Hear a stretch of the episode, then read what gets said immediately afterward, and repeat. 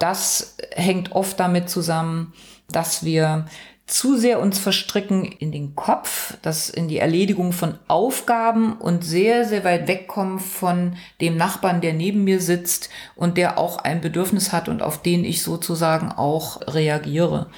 Aus dem Grund ist es für mich natürlich im ersten Schritt wichtig, den Menschen wahrzunehmen und zu schauen, welche Dinge haben wir jetzt zu erledigen und zwar miteinander. Willkommen bei Orientierungszeit, dem Podcast für strategisches Führen im Business. Mein Name ist Jürgen Wulff. In Orientierungszeit gebe ich Ihnen praxisnahe Tipps aus 20 Jahren Erfahrung in der Arbeit mit über 10.000 Führungskräften. Lassen Sie sich inspirieren. Und nun viel Spaß mit dieser Episode.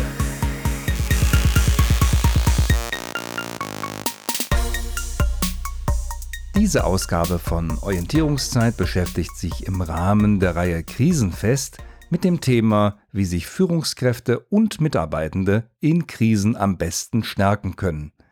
Dazu habe ich ein Interview geführt mit der systemischen Coach Christina Vogel aus Berlin. Sie bezeichnet sich selbst als Mutmacherin.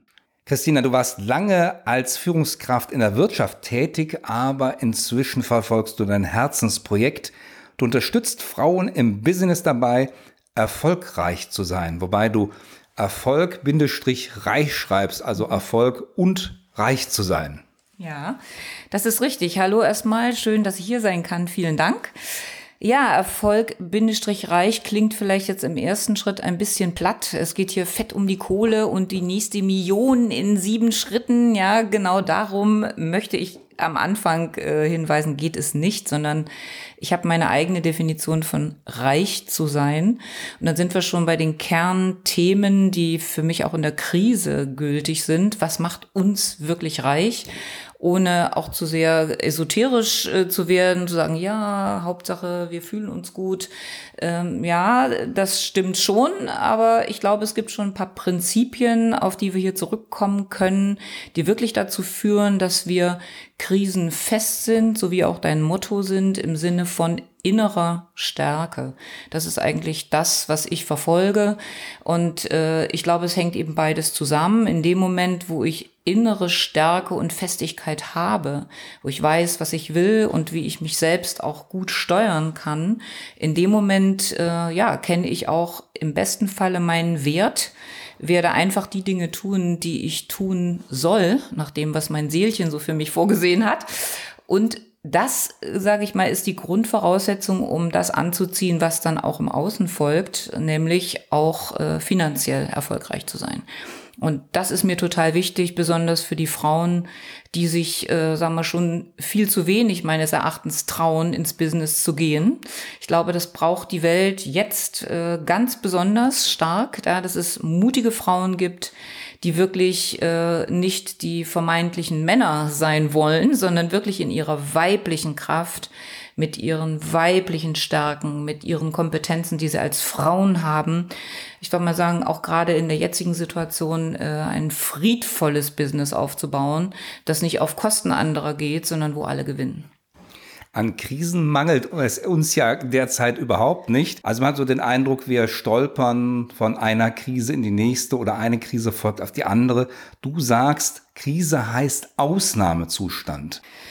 Ja, Ausnahmezustand äh, könnte man jetzt so ein bisschen das Wort außen hinein interpretieren. Ich möchte aber genau das Pendant äh, dazu mal so fokussieren. In den meisten Fällen geht es nicht ums Außen, sondern äh, für die Bewältigung der Krise wiederum um die inneren Stärken und den Blick nach innen. Wir sind natürlich gerne bereit, ne, dadurch, dass viele Informationen über Social Media, es kommen äh, Hiobsbotschaften immer von außen, werden wir alle zugeballert, auf Deutsch gesagt ähm, mit äh, Hiobsbotschaften im Zweifel, die unsere Systeme letztendlich stören, uns, äh, wenn wir nicht wirklich eine innere gute Stärke und Resonanz haben, eben auch in Unsicherheit bringen. Und in dem Moment, wo wir nicht aus uns selbst heraus agieren, entscheiden wir auch Dinge, die letztendlich uns selbst nicht entsprechen. Und insofern sind wir, wenn die Krise kommt, im Ausnahmezustand in unserem Inneren. Das heißt, wir sind in einem Stresszustand. Also rein, das kann man rein biologisch, da können wir gar nichts machen. Also in dem Moment, wo wir bestimmte Muster in uns tragen, die vielleicht noch angstbesetzt sind, ja, wo wir bestimmte Unsicherheiten in uns haben, die wir im Normalzustand gar nicht merken, ja, weil wir sie dann weg äh, äh, puffern, ja, oder ach, so schlimm ist es gar nicht und es ist ja alles schon ganz gut. Ne? Aber in der Krise werden wir wirklich an unsere Grenzen gebracht und dann kommt es drauf an, dann zeigt sich die Wahrheit. Das heißt, wenn die Krise uns vor allen Dingen im Inneren angreift, dann ist doch auch das der Weg, um uns wieder stark zu machen. Und du sagst, es gibt sechs Starkmacher, die uns in der Krise helfen. Und die setzen bei dir vor allem im Inneren an. Der erste Starkmacher, beruhige dich selbst und sage Ja zu dem, was ist. Das heißt, ich soll die Krise einfach annehmen in meinem Leben oder wie meinst du das?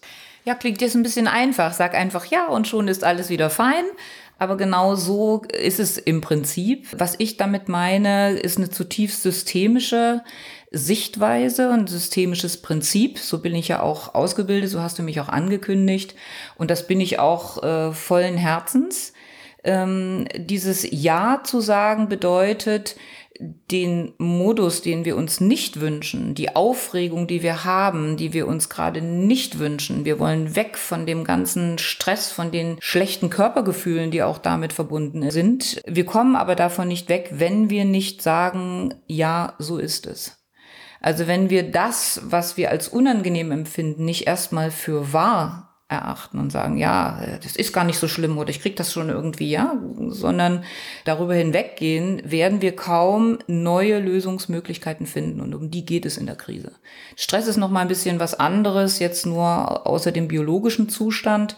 Es ist eine besondere Situation des Stresses in der Krise, denn ich komme mit meinen bisherigen Bewältigungsmechanismen, die mir immer geholfen haben, nicht mehr weiter dann ist es wirklich eine Krise. Und so erleben wir es ja auch gesellschaftlich zurzeit.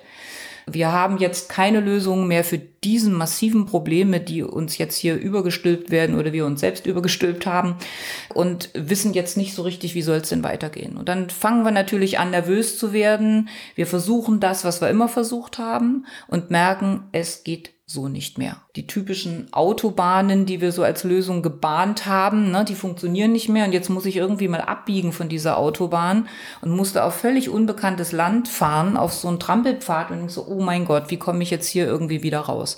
Und wenn ich dann keine Prinzipien habe oder keine Mechanismen, ich sage auch gern als ein Starkmacher Nummer sieben, den möchte ich noch ergänzen, die körperliche Übung, ja, wie komme ich körperlich wieder zur Ruhe? Das ist auch gleichzeitig zum ersten Starkmacher zugehörig, also die Selbstberuhigung, nachdem ich Ja gesagt habe.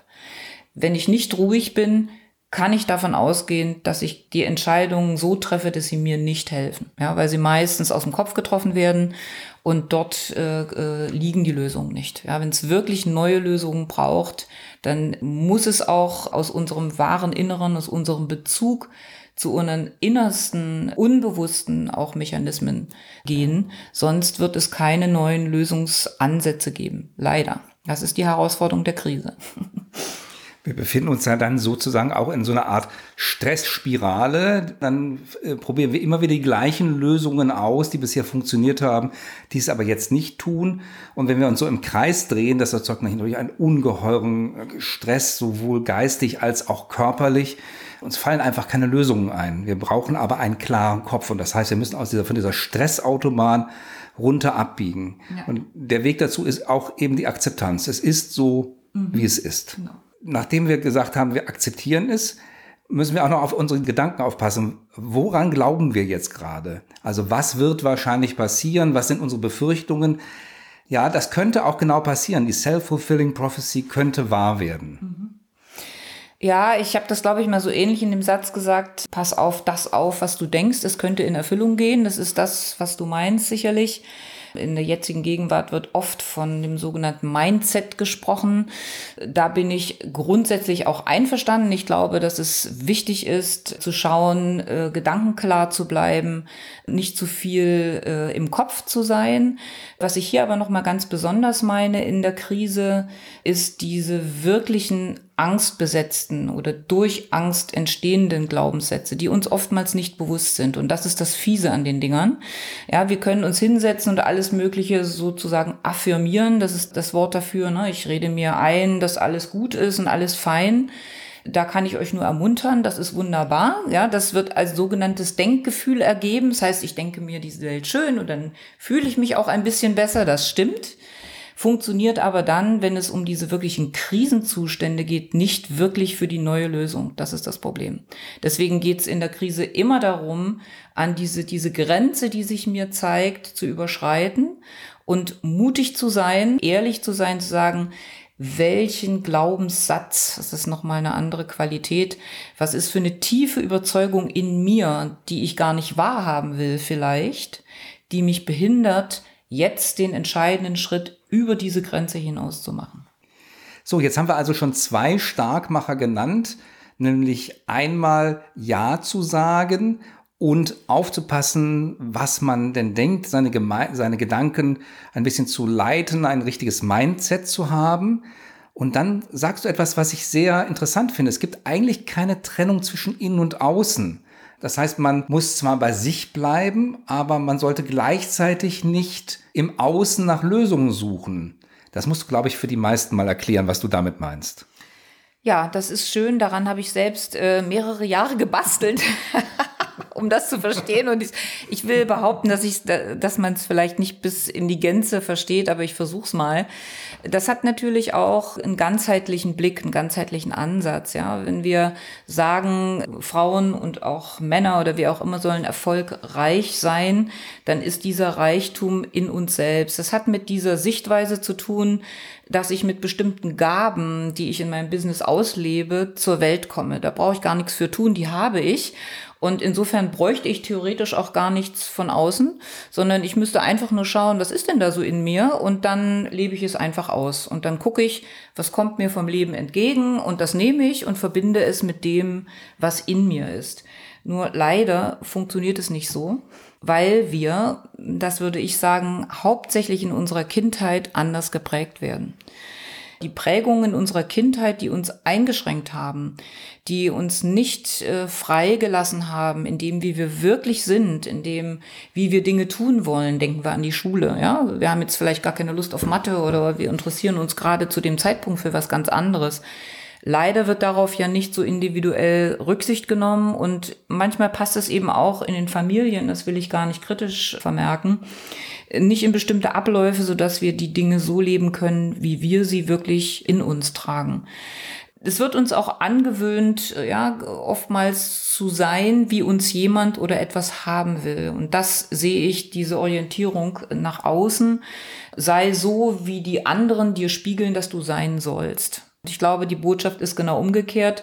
Schau, was dir die Leute spiegeln, gleich es ab mit dem, was du wirklich bist und dann mach das, was dir entspricht. Und äh, das ist in der Krise meines Erachtens nochmal ganz besonders wichtig, weil wir natürlich in einem gewissen Panikmodus uns befinden, weil wir ja die Lösung noch nicht haben. Ja, wir suchen jetzt die Lösung, die wir nicht finden. Und na klar, gucke ich dann und sage, huch, wie machen es denn die anderen oder was würdest du sagen, was soll ich denn jetzt machen, ne, im übertragenen Sinne. Und das wird uns, wie gesagt, letztendlich vielleicht eine Lösung bringen, aber es wird wahrscheinlich eine Scheinlösung sein, mhm. weil es nicht unsere Lösung ist, sondern die Lösung der anderen. Und ich befürchte, dass bestimmte Dinge sich auch gesellschaftlich so entwickeln, weil wir zu sehr auf starke Meinungen hören, zu sehr darauf hören, was im Durchschnitt die meisten sagen, ja? Social Media, die Medien selber, ne? Was, was andere dir äh, genügend oft erzählen, das richtig sei, das übernehmen wir dann auch für uns als richtig und es ist im Endeffekt vielleicht nicht richtig. Das ist dieses Prinzip, sich selber treu zu bleiben und wirklich der Intuition zu trauen, weil das ist für mich die entscheidende Größe. Die Intuition ist die Verbindung zu unserer Seele und letztendlich zu unseren Gaben da. Das, was mir wirklich entspricht, was meinem Wesen entspricht. Und wenn ich diese Stimme nicht mehr höre, diesen inneren Kompass nicht mehr einnehme, ja, mich dort nicht mehr einnorde, ich sehe jetzt gerade so die Nadel vor mir, ja, wenn ich mich selber nicht da wieder einnorde, dann gehe ich in eine Richtung, die nicht meine ist. Und darum geht es hier bei diesem Punkt, ja. Bleib dir also selber treu, schau hin und guck, was dich wirklich behindert. Ich kann aus meiner Erfahrung mit vielen, vielen Klienten auch sagen und aus meinen eigenen Krisenerfahrungen, die genügend in meinem Leben sich mir präsentiert haben. Ich habe genügend so viele Krisen durchlebt, deswegen kann ich das aus eigener Erfahrung auch sagen ja, es ist nicht ganz einfach bei sich zu bleiben, weil meistens eine Angst eine Rolle spielt. Und das ganz Verrückte ist, es muss ja nicht immer eine Krise sein, aber ich kann auch von außen, ja, ich kann ja auch persönlich in einer persönlichen Krise stecken. Und das kenne ich auch aus meinem eigenen Erleben. Es ist, klingt wie ein Paradoxon, die Angst vor Erfolg. Ja, und die Angst vor Erfolg ist eine riesen, riesengroße Angst, die die meisten gar nicht auf dem Zettel haben, weil die sagen, was, ich will doch erfolgreich sein. Wieso? Wovor soll ich denn da jetzt Angst haben? Ja, aber die Angst vor Erfolg, es hat sehr, sehr viel zu tun mit mehr Selbstverantwortung. Das heißt, wenn ich wirklich mehr Erfolg möchte, brauche ich auch mehr Selbstverantwortung.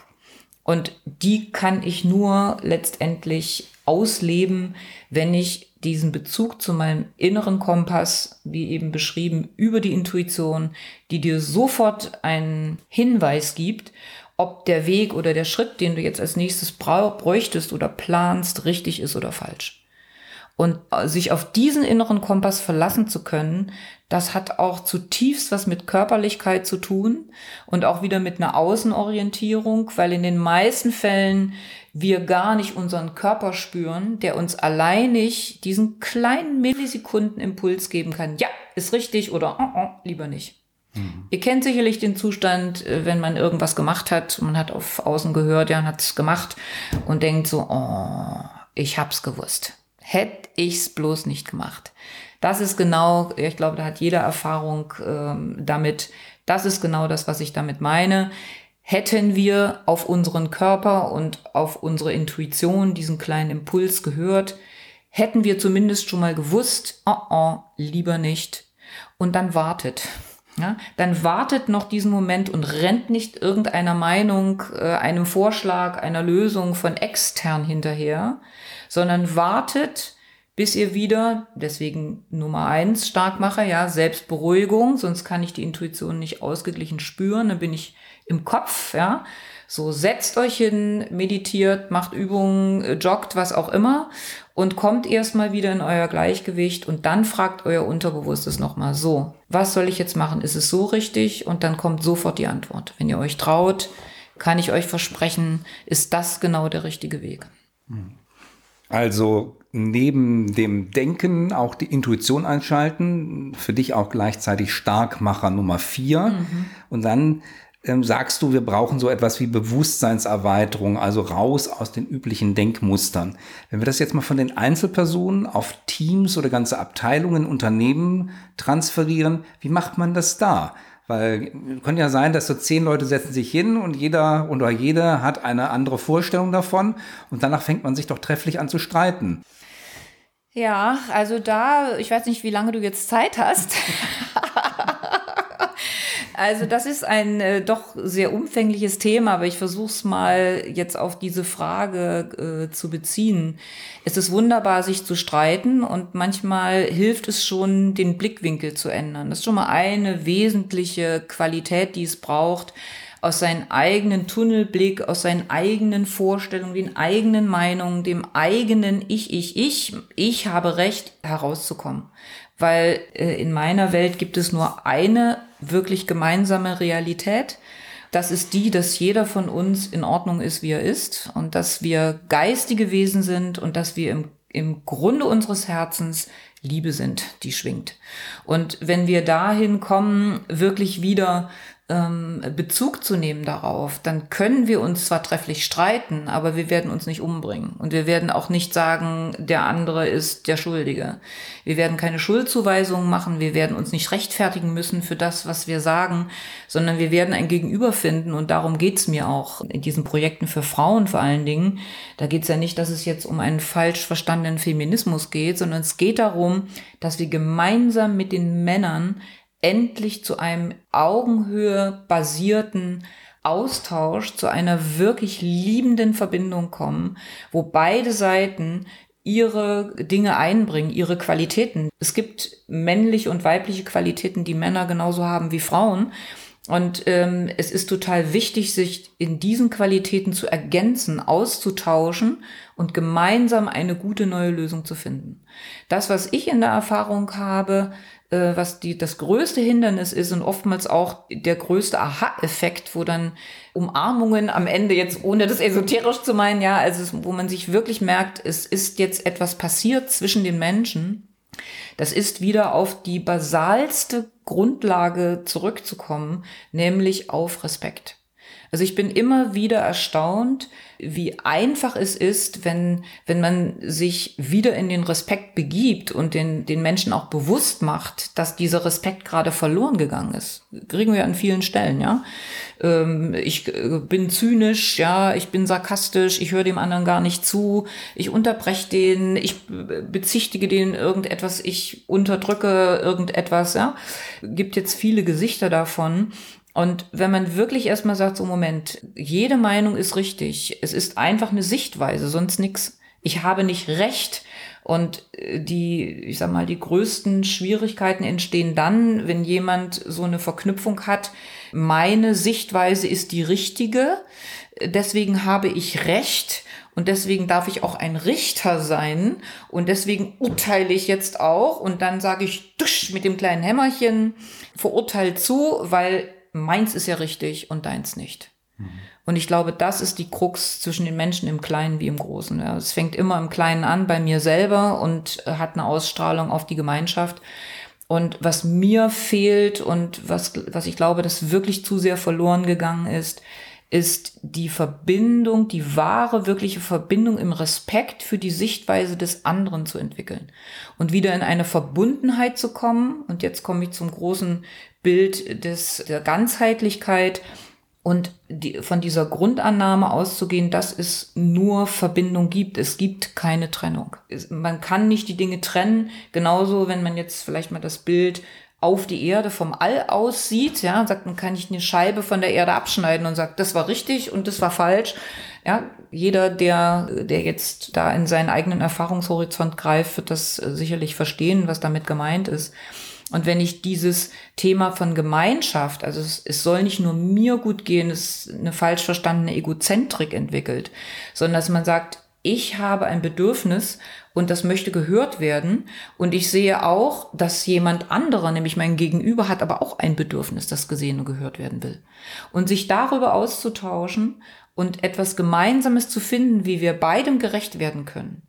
Das ist das, was mein Wunsch wäre und wofür ich auch immer wieder eintrete und was auch in den Teamsitzungen letztendlich dann diesen gewissen heilsamen äh, Aspekt bekommt. Eingeschlossen, dass ich nicht immer und sofort für alles auch eine Lösung finde. Das ist, glaube ich, auch ein Fehlglaube von Führungskräften, immer eine Lösung haben zu müssen. Das ist manchmal so. Manchmal weiß ich es einfach nicht. Aber für mich persönlich ist es ehrlicher zu sagen, Mensch, ich weiß es gerade nicht da sind wir bei Starkmacher Nummer eins. Wir haben gerade noch keine Lösung. Ja, so ist es. Ja. Jetzt beruhigen wir uns erstmal und warten. Und dann wird's kommen, wenn wir aus dem Kopf geraten sind. Das ist meine Erfahrung an der Stelle. Also es beginnt mit Respekt. Es geht weiter mit Austausch. Es geht mit Empfinden, also auch Körperlichkeit, Intuition, die Perspektive zu wechseln, das Bewusstsein zu erweitern und daraus ergeben sich dann auch weitere Blickwinkel, die helfen können, in einer Krise zu einer Lösung zu kommen oder zumindest zu den nächsten Schritten zu kommen. Krise ist ja auch immer so ein bisschen Fahren auf Sicht äh, bis zum nächsten Punkt, dass wir erstmal ein Stückchen weiterkommen. Du sagst dann als Starkmacher Nummer 5, erkenne deine Muster. Da sind wir genau auch bei dem, was wir typischerweise bei jedem und jeder Einzelnen finden, aber auch in ganzen Unternehmen, weil viele Muster sind ja eingeprägt, viele Prozesse sind sehr fest und äh, auch festgefahren und damit eigentlich auf die Krise überhaupt nicht eingestellt. Und das zu erkennen und das zu verändern, ist dann ja auch Aufgabe der Krise, weil das, was nicht in Ordnung ist, das war eigentlich vorher schon nicht in Ordnung. Und das merkt man dann besonders in der Krise. Also da, wo man geschlafen hat oder dachte, naja, das reicht schon oder was man versäumt hat, das nimmt man dann in der Krise als besonders misslich, besonders störend, als besonders vielleicht destruktiv sogar wahr. Also das eigene Muster zu erkennen, ist ganz wichtig, um dann auch da rauszukommen. Ja, da stimme ich dir absolut zu. Krise, auch kann ich aus meiner eigenen Erfahrung sagen, ist notwendig, jetzt im rein persönlichen Sinne, damit ich mich weiterentwickeln kann. Und jeder von uns, deswegen, das gehört zum Leben als Lebensprinzip, dass wir irgendwann an unsere Grenze kommen und uns weiterentwickeln müssen. Und ich glaube, diejenigen, die, die da so ein bisschen generalistischer aufgestellt sind, haben da Vorteile, weil das ist eine ganz klare auch hirnphysiologische äh, Angelegenheit. Also jemand, der etwas flexibler schon ist und der, der sich in mehreren Bereichen gut äh, aufstellen kann, hat es ein bisschen leichter, um neue Vernetzungen letztendlich, neue, äh, neue Schaltungen, wie es so schön heißt in der Hirnphysiologie, äh, zu errichten. Ja, und je öfter wir das üben, desto besser ist es natürlich für uns. Du sagtest Muster äh, auch in, in den Unternehmen. Ich sehe da so zwei Aspekte von Mustern. Das eine sind die eigenen persönlichen psychologischen Muster. Da haben wir vorhin schon von Prägungen gesprochen. Dinge, die wir immer wieder in der gleichen Art und Weise tun und von denen wir vielleicht sogar wissen, dass sie uns nicht gut tun. Ja? Ich reagiere immer wieder mit Rückzug. Ich reagiere immer wieder, indem ich draufhaue, indem ich nicht ruhig bleiben kann, indem ich aufgeregt bin, mich nicht traue, etwas zu sagen, was auch immer. Ja, und das sind äh, Dinge, die meistens aus der Kindheit rühren wo wir nicht gehört worden sind mit dem, was ich vorhin schon sagte, wie wir wirklich sind. Und der zweite Aspekt äh, in den Unternehmen, das sind die Prozesse selbst, ja, die Abläufe, ja, wenn sich etwas hört man so richtig die, die einzelnen Zahnräder so ineinander klicken, so ist das und dann gibt es 7000 und die, das geht schon immer so und die Uhr, die dreht sich in diesem Zahnrad schon seit 100 Millionen Jahren und plötzlich ist so ein Zahnrad, bricht's ab. so. Und jetzt ist die Frage so, Mist, Mist, Mist, ja, was machen wir denn jetzt? Welches Zahnrad ist es denn? Äh, haben wir überhaupt hier so einen kleinen Hebel dafür? Wo ist eigentlich Paul, der immer dieses Zahnrad repariert? Ja, also wäre es wahrscheinlich eher der IT-Fachmann, äh, ja, aber im Bild ist es vielleicht gar nicht so das Schlechteste. Ich gehe in meinen sieben Starkmachern hauptsächlich auf diese persönlichen psychologischen Muster ein und kann nur aus der eigenen Erfahrung in den Unternehmen auch sagen, äh, dass oft gar nicht so sehr visionär und strategisch äh, vorgegangen wird, dass das fehlt, dass es auch fehlt, aus verschiedensten Gründen, sich Zeit regelmäßig dafür zu nehmen. Ja, wirklich auch zu schauen, sind wir da noch richtig, sind wir noch angepasst äh, im großen Ganzen oder sind wir da hier gerade auf einer Sache, äh, Seitenstraße abgebogen, wo, wo wir in die Sackgasse geraten? Es gibt ja von vielen auch Unternehmensberatungen herausgearbeiteten Punkten, die was funktioniert nicht in einer Krise und weshalb funktioniert die Krisenbewältigung nicht gut. Und da ist ein Punkt davon, dass es keine Krisenvorbereitung in guten Zeiten gibt. Dass man sagt, ja, Krise kennen wir nicht, haben wir nicht, haben, kriegen wir auch nicht wieder rein. Na, also wir glauben irgendwie, das wird alles irgendwie schon so gut gehen, aber Überraschung, Überraschung, ne, das Leben bringt uns halt immer wieder die Aufs und Abs. Und das Wichtigste wäre wirklich äh, einen Krisenstab zu haben. Da sind wir auch wieder im Austausch, in der Koordination. Das, was mir begegnet, auch zum Beispiel Infusionen, ja, wo, wo nichts mehr ist, wie es mal war, ja, abgesehen mal von den menschlichen Prozessen, die da aufkommen, aber man hat keine funktionierende Struktur. Wie gehen wir mit den Fragen um? Und es gibt ein heilloses Durcheinander und ein Chaos. Und wir wissen ja, Chaos ist das Gegenteil von Ordnung. Da sind wir wieder beim Systemischen, ja. Das heißt, wir müssen aus diesem Chaos in diese Ordnung wieder hinein. Und dafür brauchen wir natürlich jetzt Leading-Kompetenz, würde ich jetzt mal sagen. Es muss einen oder eben im besten Fall mehrere geben, die wissen, wie es geht und die sagen, wir bringen euch uns zusammen und dann nach den äh, beschriebenen Prinzipien zu verfahren wir hören jeden, wir schauen, äh, wohin soll es gehen, wir überprüfen nochmal die Strategie und wir müssen natürlich auch rein faktisch schauen, wie können wir Risiken minimieren. Das haben wir alles in der letzten Krise erlebt. Ja, wie können wir jetzt die Finanzen retten? Äh, wir werden natürlich äh, alle überflüssigen Ausgaben reduzieren. Das sind für mich sachlich Selbstverständlichkeiten. Aber ohne die Koordination äh, wird es sehr, sehr aufwendig und geht manchmal noch mehr, äh, wie ich mit meinen Worten sage, sagen würde, in die Grütze, als es manchmal notwendig wäre, wenn man darauf vorbereitet wäre.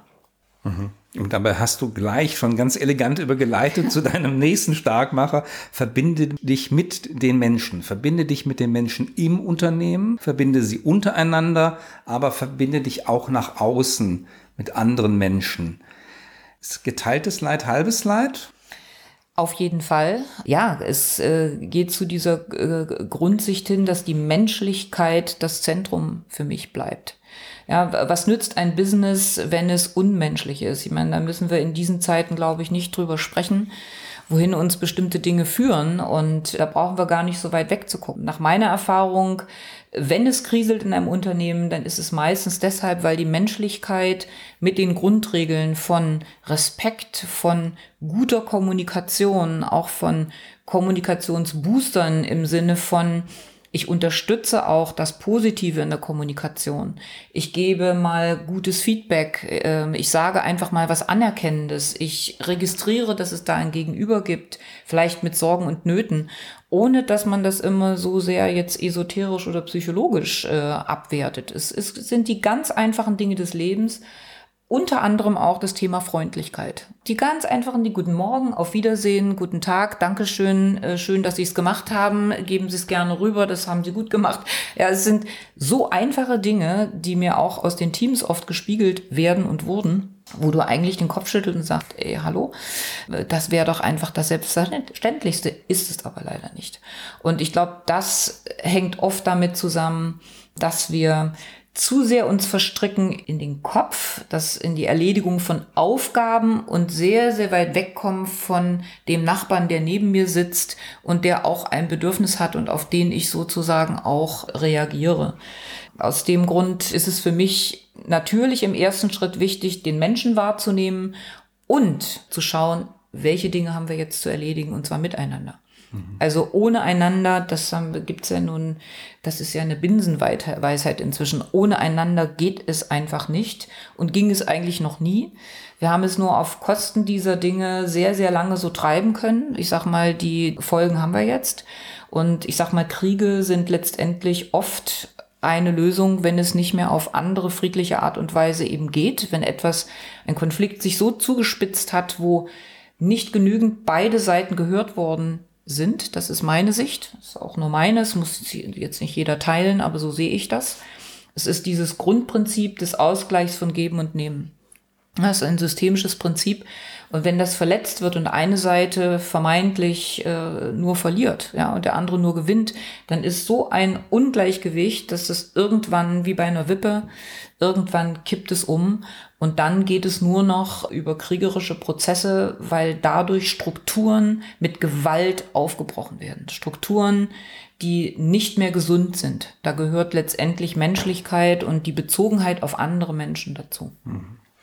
Also vorhin hast du Respekt genannt. Ich glaube, das passt ganz gut dazu. Dann hast du diese Freundlichkeit eben nochmal erwähnt, die ja ein bisschen mehr ist als einfach nur eine Geste. Das ist ja auch Wertschätzung, die damit ausgedrückt wird. Und Wertschätzung geht ja sehr tief. Man schätzt den Wert des anderen oder der anderen auch als Person in ihrer Meinung, also das geht sehr viel weiter, als diese oberflächliche Freundlichkeit sich normalerweise so präsentieren würde. Das ist ein, etwas, ein etwas urmenschliches, auch ein urmenschliches Bedürfnis, diese Wertschätzung zu erfahren. Mhm. Du hast den Starkmacher Nummer sieben schon genannt, übe täglich.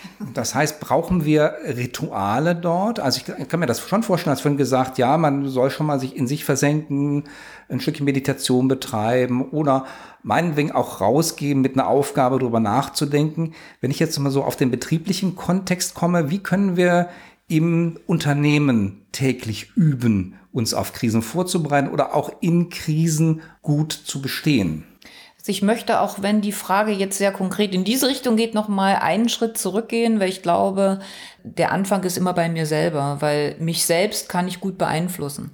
Und in dem Moment, wo ich selbst in der Balance bin, bräuchte ich eigentlich gar nicht mehr groß den Krisenmodus im Außen zu suchen, weil wenn jeder theoretisch in seiner Balance ist, dann würden wir uns begegnen, würden sagen, so, haben wir ein Problem, was machen wir denn jetzt? Ne? So, gucken wir mal nach den Prinzipien, die wir schon besprochen haben. Nur das ist ja meistens nicht der Fall.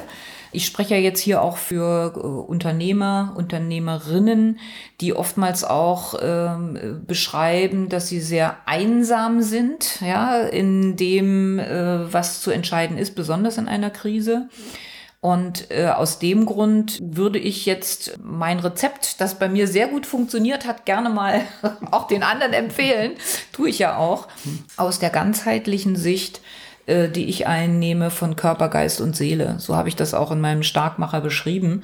Für mich hat es immer sehr, sehr gut funktioniert, da wir eben diese Einheit sind von Körper, Geist und Seele, auch in allen drei Bereichen täglich zu üben, besonders in der Krise. Und dann fangen wir besonders mit dem Körper an, weil wir über diesen physiologischen Stressmechanismus, der automatisch Hormone in meinen Körper spült, ob ich das will oder nicht, nämlich Adrenalin beispielsweise, äh, dass es wichtig ist, dieses durch körperliche Bewegung auch abzubauen und wieder auszugleichen. Wir wissen, dass äh, im Ergebnis einer Krise, wenn das nicht passiert, meistens körperliche Krankheiten, Herzinfarkte bis hin, ja, dass jemand in den Burnout geht, erschöpft ist, ein Erschöpfungssyndrom entwickelt, weil einfach die Kraft weg ist. Und das, was es in der Krise ganz besonders braucht, ist bei Kräften zu bleiben. Und nicht nur äh, jetzt im Inneren vom Mindset her, das ist der zweite Teil, sondern wirklich auch körperlich bei Kräften zu bleiben. Also Adrenalinabbau, indem ich jogge, irgendwelche Sachen mache, die mir gefallen, ja, wo ich mich wirklich bewege, weil das leider oder Gott sei Dank die einzige Möglichkeit ist, dieses Adrenalin aus meinem Körper zu bekommen. Ansonsten geht es meistens in den Kopf und jeder wird es kennen, dann sind es endlose Gedankenschleifen. In der Folge schläfst du nicht mehr, in der Folge bist du übermüdet, in der Folge, in der Folge. Es ist letztendlich das Ergebnis einer Energielosigkeit. Also empfehle ich sehr stark, geht irgendwo äh, in eine Ausdauersportart, was auch immer euch gefällt. Es gibt da ganz einfache Möglichkeiten, ja, wo man wirklich mit fünf Übungen ins Schwitzen kommen kann und wirklich körperlich belastet ist. Im Anschluss wäre es für mich eine gute Idee, zur Ruhe zu kommen über eine bewusste Atemschulung, weil uns das auch in dem vorhin beschriebenen Punkt nach innen bringt. Wir spüren oft unseren Körper gar nicht mehr und sind schon wieder im Kopf und im Außen. Ja, und wir haben ja schon gesagt, das nützt uns nicht so viel. Also zum Atem zu gehen, weil dort spüre ich über den Atem wirklich meinen Körper, über den Atem in die Selbstberuhigung zu kommen, auch zu, zu merken, ich kann mich wirklich selbst beruhigen, auch wenn ich vermeintlich es mir nicht gut geht. Ja, und dort, äh, sag mal, in diesem gefühlten Gutzustand oder Balancezustand reinzuhorchen in mich, was glaube ich jetzt im Guten über mich, was wirklich körperlich korrespondiert. Nicht, was ich mir vorstelle, was ich gern glauben würde, sondern was ist jetzt wirklich da. Und das übt uns in den Körper zu gehen und wirklich zu spüren, was glaube ich jetzt wirklich. Und dann darf ich den Fokus auf das Gute legen. Ja, nicht, dass ich, was ich, was ich nicht glaube, ja, sondern zu sagen, ja gut, das andere ist auch immer da. Ja, das wäre jetzt die ganzheitliche Sicht. Es gibt keine Trennung. Es gibt also nicht nur ausschließlich schlechte Gedanken, sondern es gibt auch gute. Ich habe nur nicht den Fokus drauf. Mhm. Also dort ganz bewusst über den Körper den Fokus zu lenken, zu sagen so, was, was fühlt sich stimmig an? Was denke ich jetzt wirklich gerade? Und das kleinste positive Schrittchen kann gut sein. Und das nehmt mit in den Tag und wiederholt es oft genug. Ja, weil es dann auch mit dem Körper stimmig korrespondiert. Dann ist es auch kein, wie, wie so oft heißt, Mindfuck. Ja, ich stelle mir da was vor, aber es geht mir trotzdem nicht besser. Ja, das ist dann leider eben eine falsche Vorstellung. Und gut wäre für mich, das wäre die geistige Seite. Und im dritten Teil sich wirklich mit den Menschen zu verbinden, weil die Seele letztendlich die Verbindung zu uns selbst und zu den uns umgebenden Menschen geht, dass wir uns mit den Menschen verbinden, die in, in diesem Moment, in dem wir da sind, uns in den Sinn kommen oder die uns wirklich stärken. Dazu gehört für mich im besten Fall, nun könnt ihr mal prüfen, ob da schon alles gut ist, ist der Test, ja, wenn ich meine Eltern mal hinter mich stelle, ob sie mich wirklich stärken oder ob ich sage, äh, nee, lieber nicht, ja. Wenn das so sein sollte, dann habt ihr an den Mustern noch ein bisschen was zu tun. sollte das gut sein, dann macht das wirklich mal und überprüft das mal. Ich sehe das immer wieder auch in, in Aufstellungsarbeiten, wie anders es sich anfühlt, wenn du in Verbindung mit Menschen bist, die dich stärken. Also nehmt das wirklich in euer inneres Bild, denn die Menschen leben nach ihren inneren Bildern. Das ist das, was das Unterbewusste versteht.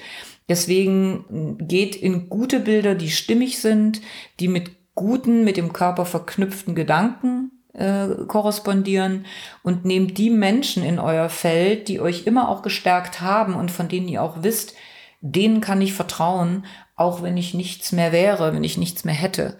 Ja, und ich umfallen würde, die würden mich auffangen, weil es da um mich als Mensch geht. Und da sind wir wieder bei diesem grundsätzlichen Thema der Mensch im Mittelpunkt und die Menschlichkeit. Also du startest tatsächlich beim Menschen. Ich musste gerade so ein bisschen lächeln, weil ja kam die systemische Coach raus und gesagt, so, jetzt fang mal an, ne? stell dir das tatsächlich mal vor, als wenn du deine Eltern hinter dich stellst.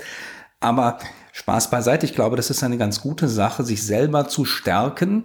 Und das ist ja auch dein Anliegen mit diesen Starkmachern, den Einzelnen, die Einzelnen zu stärken, um damit in einer starken Persönlichkeit auch in den Austausch mit den anderen Unternehmen gehen zu können. Und da gibt es eine gewisse Selbstverantwortung für jede Einzelne, das auch zu tun. Und in diesen starken Persönlichkeiten wenn wir dann zusammenkommen, können wir uns eigentlich gegenseitig nur weiter stärken. Da gibt es dann eben nicht diesen Wettbewerb oder diesen Wettstreit, über den wir schon gesprochen haben, sondern ein gemeinsames Miteinander im Respekt und in der Wertschätzung. Ja, ganz genau. Also besser könnte ich nicht sagen. Ich würde jetzt mal mit den, mit den Begrifflichkeiten nochmal aus der ganzheitlichen Sicht ein bisschen spielen. Wenn das wirklich so ist, dann agiert jeder aus seiner inneren Stärke, aus seinen Gaben und dem Bewusstsein, jeder ist genauso viel wert wie der andere. Und ich würde nicht diese Ego-Shootings haben. Ja, und ich glaube, da möchte ich, das ist mir nochmal ganz wichtig bei der Gelegenheit, es würde dann auch eine gewisse, ich nenne das mal Liebessatt, ja. Ich bin mir selbst genug, ohne eine falsche Egozentrik und ich weiß aber auch, dass der andere das ist. Und insofern habe ich es nicht nötig, äh, auf Äußerlichkeiten abzustellen, ja. Ich sag mal gerne mit den Flügeln zu schlagen, zu behaupten, ich wäre was Besseres, ja, mich über jemanden zu stellen und ich könnte auf Augenhöhe agieren, obwohl ich, das ist dann halt eine besondere Situation, vielleicht Führungskraft bin. Deswegen bin ich ja kein besserer Mensch, sondern ich bin nur in einer Rolle, in einer höheren Verantwortung, aber niemals als Mensch. Ja, ob äh, da die Toilettenfrau oder der Vorstand, für mich ist das die gleiche Ebene. Menschen begegnen Menschen und Menschen haben unterschiedliche Aufgaben, Begabungen und Rollen.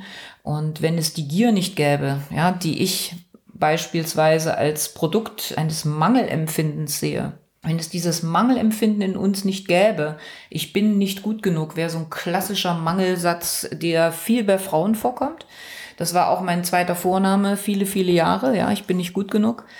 Äh, und dann strenge ich mich natürlich ganz besonders an und will es ganz besonders gut machen und mache ich noch mehr, als mir gut tut, ja. Oder ich nehme auch weniger Geld, weil es ist ja wahrscheinlich nicht gut genug, ja. So, das würde alles wegfallen. Und äh, dann könnte man einfach nur, ich sag mal, ein schönes Leben haben.